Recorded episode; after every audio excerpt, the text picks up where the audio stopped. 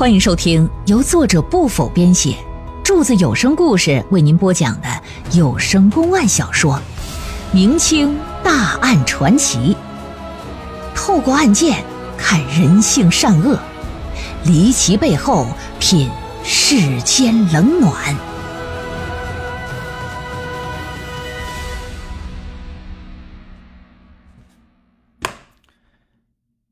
所以这老婆子这么好心，一来呀，确实古道热肠；二来呢，她也一直惦记着要给这小姐俩保媒拉纤儿。她觉得以这姐俩的出身和姿色，一定能嫁给一户好人家。这要是把这亲事说成了，那媒婆自然少不了好处啊。而像这样的好姑娘，必然好多媒婆都盯着。哎，近水楼台，我先和他俩搞好关系。有点私心。听着这老婆子的讲述呢，许胜发和许世杰父子就也想起来了啊，说对对对对对，确实有这么个事儿啊。我两个妹妹曾经和我说过这事儿，当时我和我爹还想到私家铁匠铺去找他们说道说道，可由于我的两个妹妹啊，也没有被那大刚占了什么便宜，相反还打他一耳光。嗯，当时我姑姑也说多一事不如少一事。这我爹我俩才没去找他算账啊！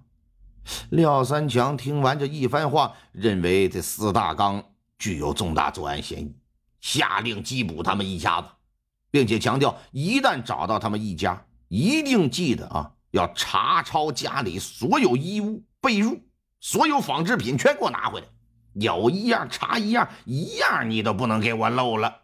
嗯，三天后。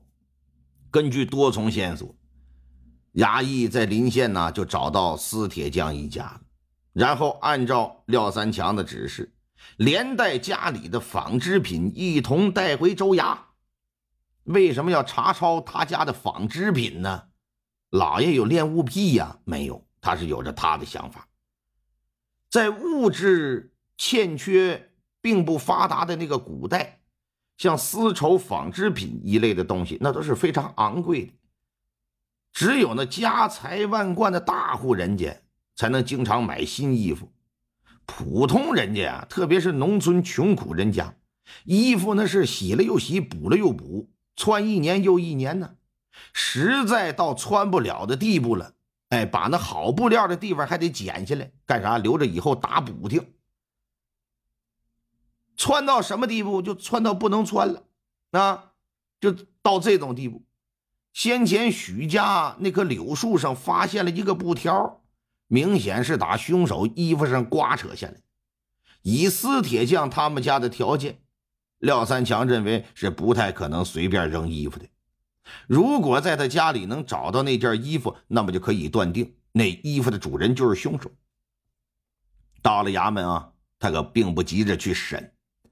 而是啊，先看看这些个物证，在众多纺织品里边寻找和那布条子相关的衣物，结果呀，还真发现了一件跟那布条颜色一模一样的深蓝色大褂。这大褂右侧肋部啊，有一块黑色的补丁。一般情况之下，补丁啊都是打外边覆盖坏的地方补一块别的布，可廖三强发现。这大褂的补丁不光外头有，里边还补了一块。这是让人把两块补丁都给拆了，拆出之后露出一窟窿来。廖三强把先前柳树上挂那布条往上这么一放，哎，就跟那个小孩玩的拼图似的哈，正正好好啊，严丝合缝。升堂，行了，这回拿着那块布料大褂就上来了。说这布挂是谁的呀？呃，是小人的。那你看看这是什么？老爷拿出那个布条来，给这个司大刚看，一拍惊堂木，说：“你是如何杀害许氏母女三人，还不从实招来？”司大刚一看老爷手中的那个布条，是目瞪口呆，随即就像霜打的茄子似的，面如死灰。脑袋一耷拉，知道自己呀在劫难逃，只好承认是我干的，我杀的。据他交代，他是在春节前路上拦截的吴家姐妹，虽然自己有言语上的挑逗，也拉扯了人家的衣物，可他觉得那你也不至于当众打我嘴巴子吧？虽说当时啊，他被老太婆给拦下来了，没发作，可事后想起来，仍旧是耿耿于怀，总觉得没面子。思来想去，就觉得这事儿我必须出口恶气。于是他没事的时候啊，就在许家房前屋后来回转，寻找复仇的机会。可许氏母女呢，平日里很少出门啊。平日里又有自己的娘家哥和自己的侄子轮番在家里陪同，哎，他就一直没找着下手的机会。这么一天呢，吴家姐妹出来买胭脂水粉，他就打后头跟踪。